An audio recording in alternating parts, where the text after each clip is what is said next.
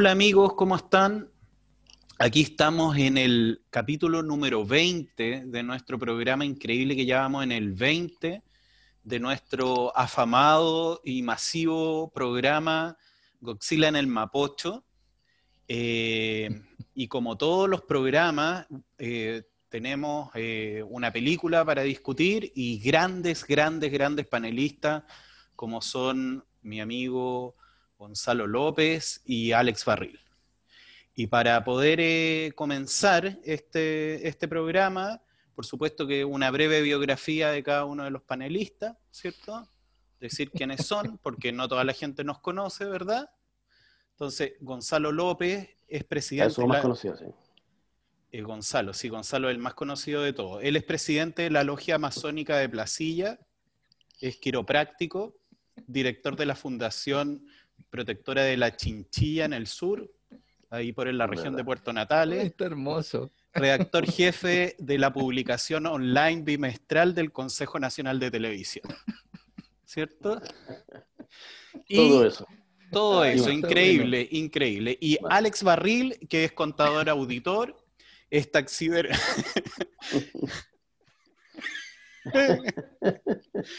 eh, pero déjenme leerle, la gente no los conoce. Es taxidermista jefe de la posta de... de la posta de Chonchi. Eh, fue la voz de Mico el micrófono en el afamado programa. no me hagan reír en el afamado programa 31 Minutos, ¿cierto? Que se transmitió hace una década atrás ya, pero todos lo recordamos, y también editor de la publicación semestral de la Sociedad Ornitológica de Chile, sección Aves Rapaces. Eh, bueno. Estoy llorando, estoy llorando de emoción. es que es lindo todo lo que hace uno en la vida, pues chicos.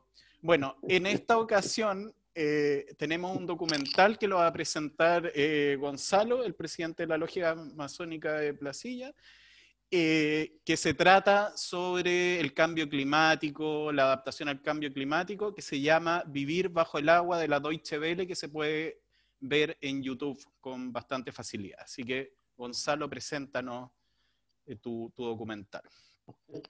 Bueno, eh, gracias eh, Johnny por el pase. Eh, no, no, recuerdo muy bien qué es lo que tengo que hacer como masón, pero hagamos una cosa así. Tienes que sonreír. Ah, ok. Y tengo que firmar con tres puntos. Muy bien. Bueno, el asunto es el siguiente. Yo elegí este documental porque es fácil de encontrar, porque nos saca un poco de la órbita de Netflix y Amazon, porque parece que nos estuvieran patrocinando, cosa que no están haciendo. Y, eh, y porque, bueno, es un temazo. Eh, la Deutsche Welle es, eh, televisión alemana, son documentales en español. Hay una serie de documentales en español, por si acaso, porque para quien sepa que digamos que es televisión alemana podría creer que podrían ser documentales en alemán, y no es así. El documental es bien, o sea, el, tema del documental es bien simple, bien y, bien serio y bien importante. Una de las consecuencias del cambio climático es que se están derritiendo los, hielos de los polos. Eso más o menos uno lo sabe, lo tiene, lo tiene claro. Ahora, ¿qué consecuencia trae eso? Hace 20 años se creía que para 2050 eh, los, eh, las aguas del, del, mundo iban a subir en más o menos 3 metros, ¿no? Y que eso como consecuencia eh, iba a significar que una gran cantidad de territorio, de, países que nosotros conocemos ahora, iban a perder territorios. Eh, bueno, eso se adelantó, se adelantó para el año ya 2020.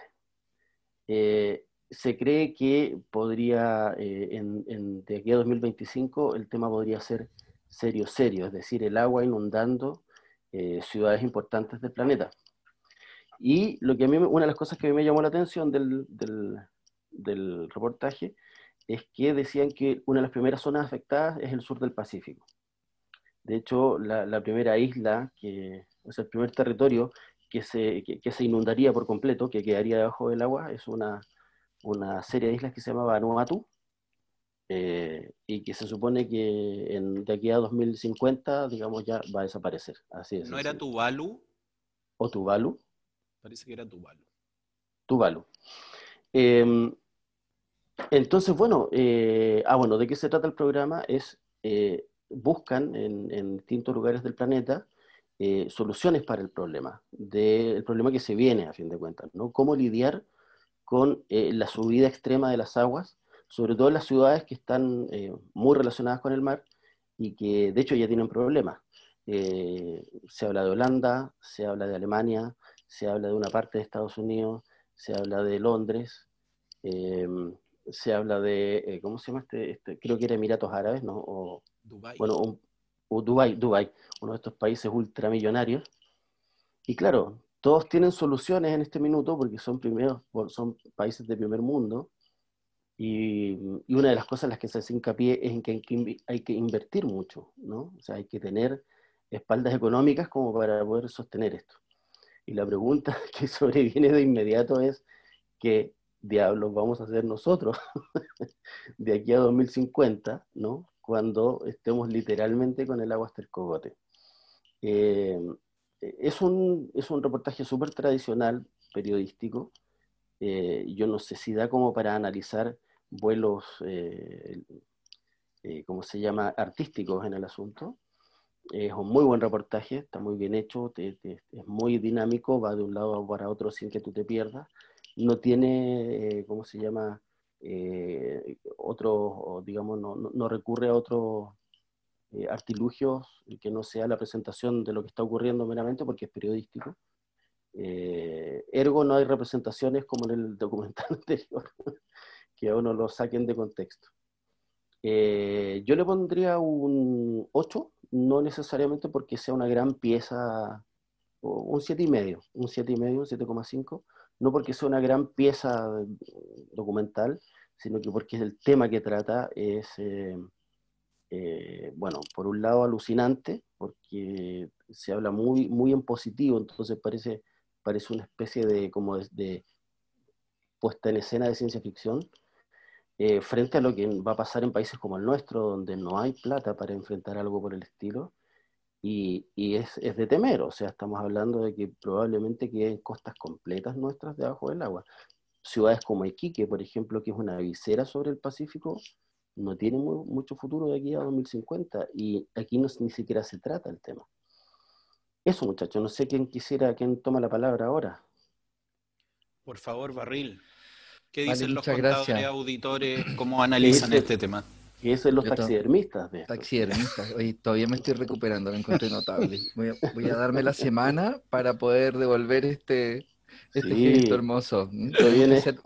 Tenemos que, hacer, un perfil tú y yo, Gonzalo, de, para la próxima semana. Ahora no, no tengo cabeza ahora para, para reaccionar. Espérate, espérate, espontáneamente. espérate nomás.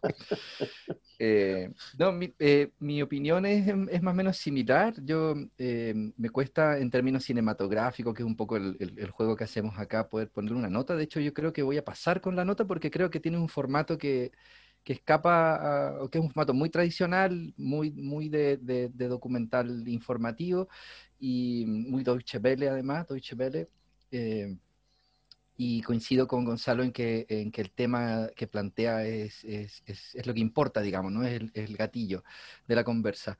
Y, mm, eh, y, en ese sentido, claro, es, yo me, me, declaro, me parece, para mí fue muy ilustrativo. Tengo, tengo, algunas reacciones y algunas cosas quiero compartirle en términos de, de, de, algunos sesgos que tiene, que tiene la lectura que plantean, desde mi punto de vista, claro, pero me parece que es un tema súper interesante. A mí me, me llamó la atención claramente la eh, bueno, ahí podría haber un perfil de, chats, ¿no? Como arquitecto, arquitecto, de, arquitecto de mar, arquitecto de agua, no me acuerdo cómo se nombraban los arquitectos que trabajaban en, estos temas, en, el documental.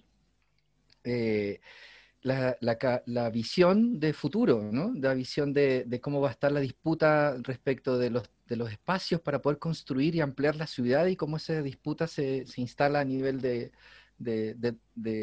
a nivel del agua. Mm, eh, y cómo esa misma capacidad en el agua permitiría una cierta movilidad de las estructuras que permitiría ir construyendo y deconstruyendo espacios, me parece de ciencia ficción, ¿no? O sea, lo encontré como muy, muy impresionante eh, y que haya gente involucrada y pensando en eso y, proponiendo, investigando y generando ideas sobre eso me parece sumamente interesante. Sí, creo que tiene un sesgo, obviamente, medio europeo centrista y, desde esa perspectiva parece como una discusión de burbuja, ¿no? de, eh, que cuando uno la trae, como tú hacías el, el, el enlace a la realidad nuestra, claro, corremos el riesgo por el cambio climático, entre otras cosas, de que genere un aumento de nivel de agua que haga desaparecer ciertos pedazos de, costa. Hay ya, hay evidencias de eso. Yo me acuerdo de haber visto hace poco algunas unas imágenes satelitales de, la, de Concón, de la, de la playa amarilla, de, la playa negra en Concón, eh, que debe haber muchas más en el sector del litoral central, que la cantidad de, lo que han perdido de playa y la cantidad que ha crecido el agua en los últimos 20 años es impresionante, impresionante. Entonces, me imagino que proyectando eso va, a ser súper dramático.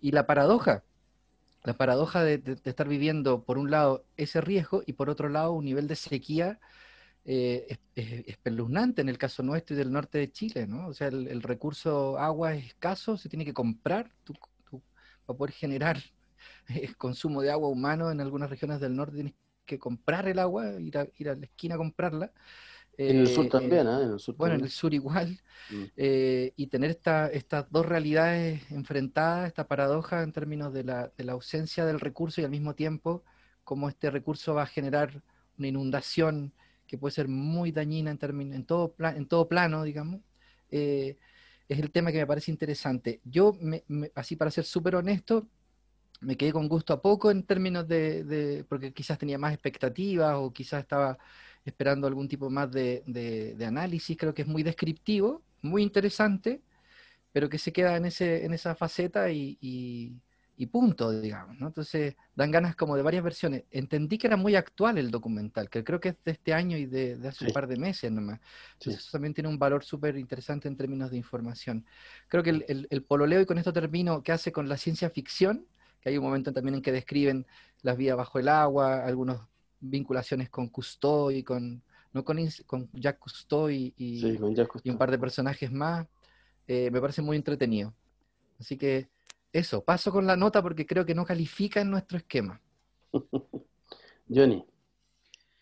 A ver, eh, a ver, ¿cómo, ¿cómo abordar este tema? Yo creo, yo creo que primero eh, este este documental se sale de la caja en general de lo que nosotros hemos comentado, porque si bien hemos traído documentales, han sido documentales, ¿cómo llamarlo? Son documentales fílmicos, pero no, sé cómo decirlo, son como documentales que, que, pueden, que pueden aparecer en plataformas como Netflix, como Amazon, etcétera, porque son quizás más universales, quizás menos son más cine y menos televisión. Este era un, documental que ahí creo que di con el punto. Este era un documental muy de televisión.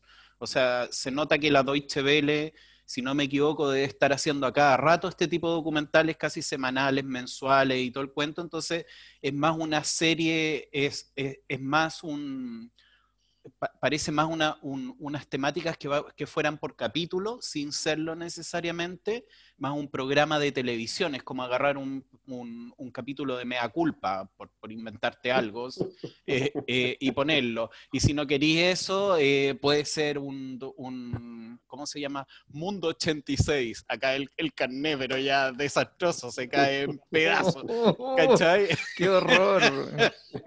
Hay que explicar, por favor, a la audiencia eso.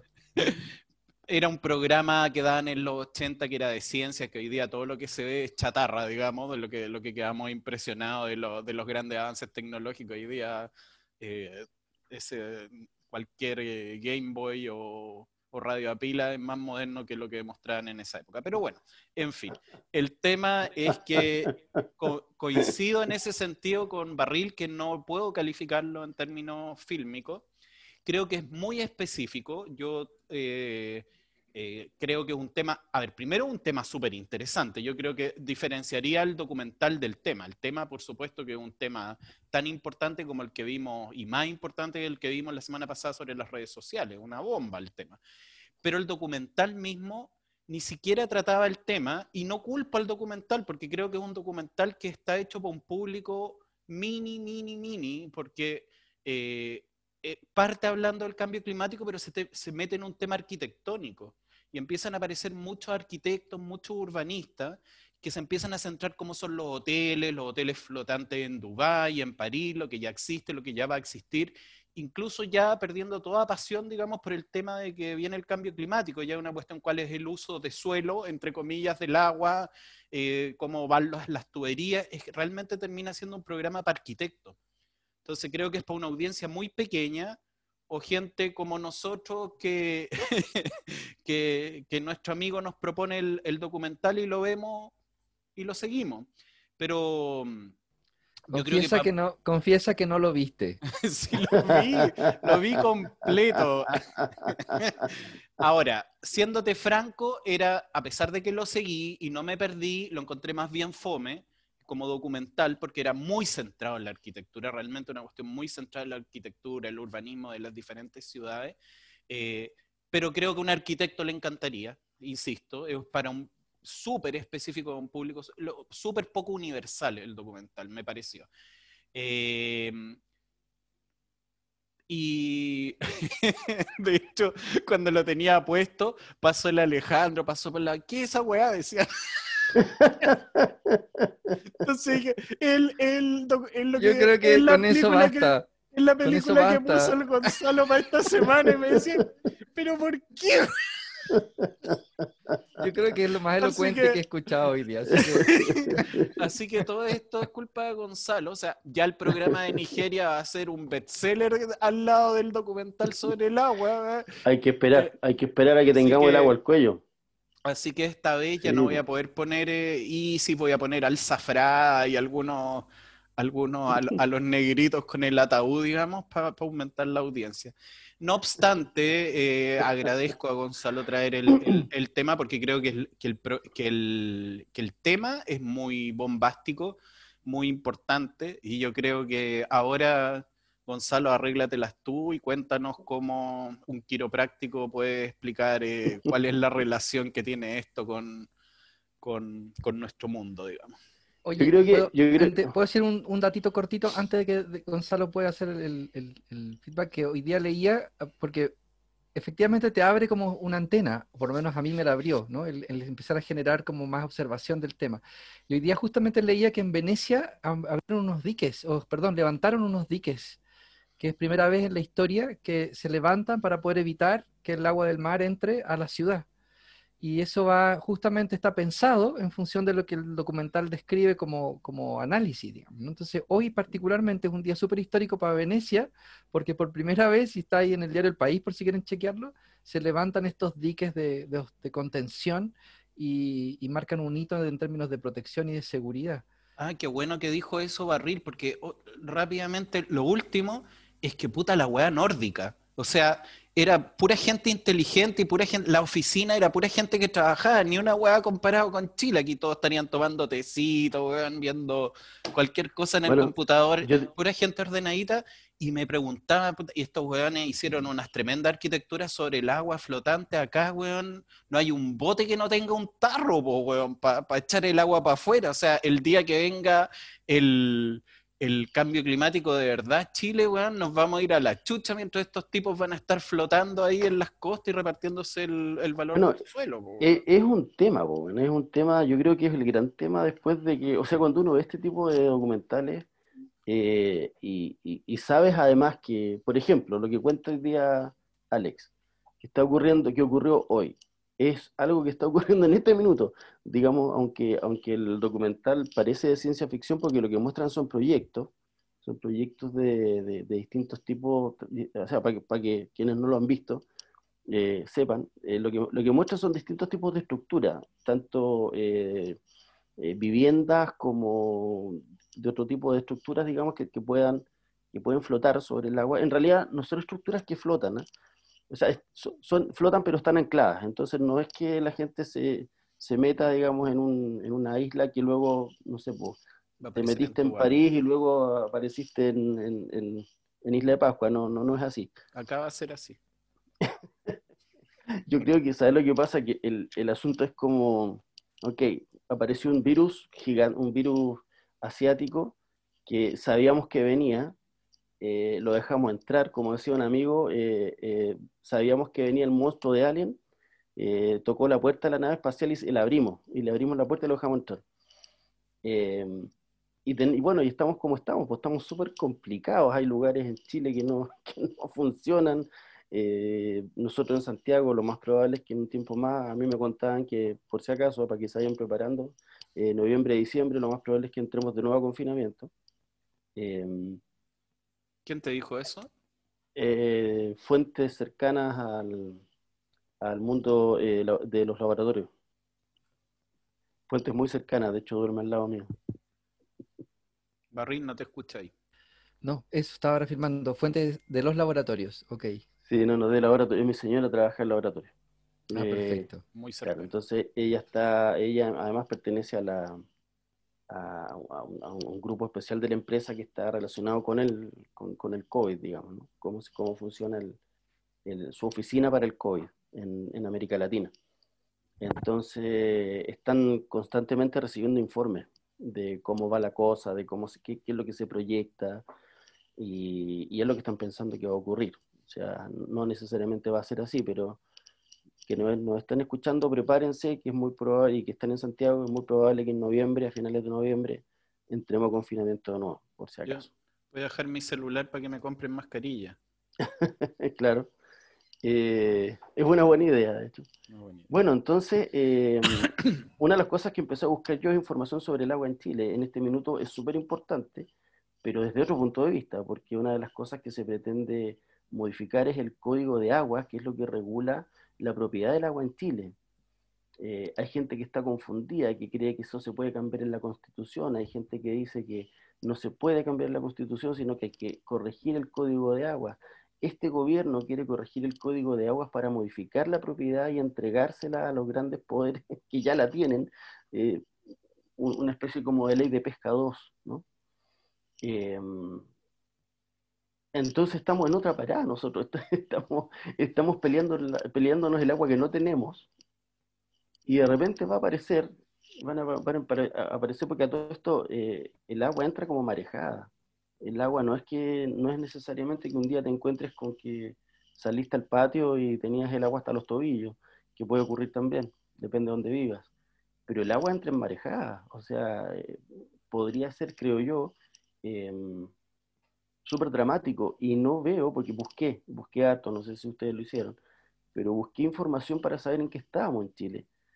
Y, no, no, todo, todo, lo, todo lo, que, lo que hay en desarrollo, por ejemplo, de, la utilización del agua como, como creador de energía, ¿no? Como una forma de, de, digamos, más limpia de energía, pero no, pero eso es lo que importa del mar, digamos, que la fuerza del mar genere electricidad.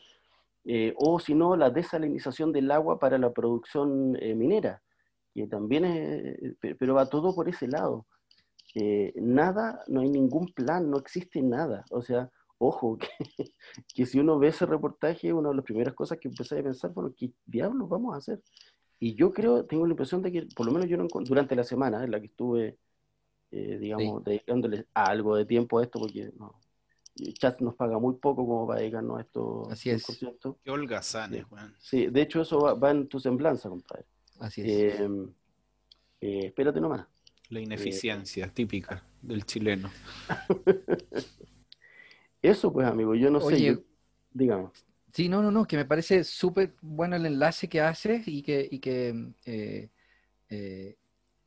instala, eh, o sea, es lo que yo eché de menos del documental, obviamente no, se lo, no lo esperaba, ¿no? no, no, no, podía esperar ese link tan directo, pero, pero ese tipo de, escalamiento del tema, ah, sacándolo, como decía Johnny muy bien, de la, del ámbito de la arquitectura y, y, de lo autorreferencial en términos de la, de la Europa de estos días, y metiéndolo el tema a la complicación que significa el cambio climático y por ende luego los, temas más políticos o estratégico-políticos en los distintos sectores, es un temón. Yo no sé, me gustaría saber si existirá algún tipo, seguro que sí, desde, sobre todo desde el activismo medioambiental, eh, análisis más completo sobre el tema.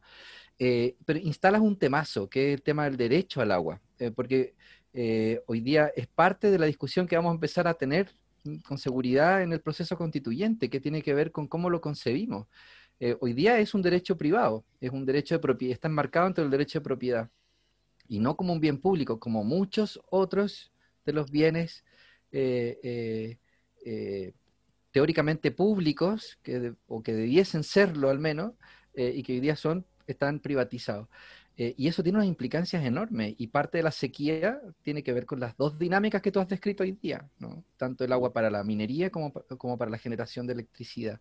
Y es un tema, yo soy muy ignorante en el tema, soy, lo, lo sigo desde, desde, superficialmente, pero me parece que efectivamente instala una conversación súper potente que en las regiones del norte sobre todo, ahora tú me, decías referencia también a algunas del sur, es un tema cotidiano, es un tema de vital importancia, es el tema que muchas comunidades van a levantar eh, en la discusión y en la conversación que, se viene. Fíjate que donde se, donde se compran más camiones aljibes en Chile es en Chiloé. O sea, uno, o sea, ese dato es, digamos, eh, hay una, en Chile donde no hay sequía, hay estrés hídrico. Es decir, eh, no hay ningún territorio. Creo que lo único que se salva es, creo, eh, Rapanui, que está ultra lejos, a 4.000 kilómetros adentro del Pacífico. Eh, pero el resto, desde Arica a Punta Arenas, o hay zonas de estrés, de estrés hídrico o hay definitivamente sequía. y claro, es un tema, es el tema, es uno de los temas grandotes que se viene luego, digamos, de la votación, luego el plebiscito, eh, es una de las cosas que se va a discutir y, viene, viene feo, o sea, viene duro, viene, es un tema duro. Y, es entretenidísimo. Chile, tengo entendido que es el único país del mundo donde el agua es privada. Eh, sí, no, no, lo sé con certeza, pero, pero no me extrañaría en absoluto. Claro. Eh, pero bueno, ese es el tema. Estamos en la hora, muchachos, si no me equivoco. Sí, no sé si Johnny quiere hacer como algún aporte más aparte de, Nos queda un poquito porque vamos, quedan como cinco minutos, ¿no? Sí, dale, cinco minutos. dale su turno, Johnny Chats. No, yo quiero volver al tema de, de que increíble que lo, lo, lo que muestran ahí de los de, la, planificación de los europeos que ya están construyendo, por ejemplo, en Ámsterdam, ya están construyendo estas ciudades flotantes y avanzando en ello, y por supuesto hermosas, o sea, dan puro ganas de irse a esos barrios flotantes que ya tienen pasarela, o sea, ellos ya resolvieron el problema, ya no están, ya no es que no estén preocupados, pero ya ya dan por hecho que se van a derretir todos los glaciares y ellos ya están en la etapa 2, como en el paso a paso del, del, del, cambio climático, ellos van en la fase 10, ¿cachai? Nosotros aquí nada, cero. Y, y, el avance, o sea, para ellos están construyendo ciudades, están construyendo hoteles, yo no sé, yo igual creo que esto es eh, ¿cómo se llama? Muy de elite todavía y, en el fondo es un documental de algo que es pequeño, o sea, la proyección. Es que sabes que, mira, esto, esto, es elite. Esto, no sé si ustedes vieron una película que se llama Elysium. Una película que se llama Elysium. de eh, ciencia ficción. De, de, ciencia ficción, que claro. Que traslados de un lugar a otro, a un planeta distinto que es como una cárcel o algo por el estilo. No, no, no, no. No, no, no. Eh, no, no, los recursos naturales se acabaron en la Tierra y la élite, la élite mundial, digamos, se fue a vivir a una, una estación espacial que orbita la Tierra. Esa es con la Judy Foster, ¿no? Trabaja Judy Foster y con, ¿cómo se llama? El, Matt, Damon. Matt, Damon, sí, sí la vi, es muy buena esa peli. Es buena la película, es entretenida, qué sé yo, pero ese es el tema, ese es el tema de ahora. ¿Te fijas? es, lo que, que O sea, tú, claro, uno, una de las conversaciones que tuvimos ahora es que es un tema de élite. Ok, sí, pero no debe serlo, no puede serlo, ¿te fijas? Porque a fin de cuentas... Eh, ¿ah? sí.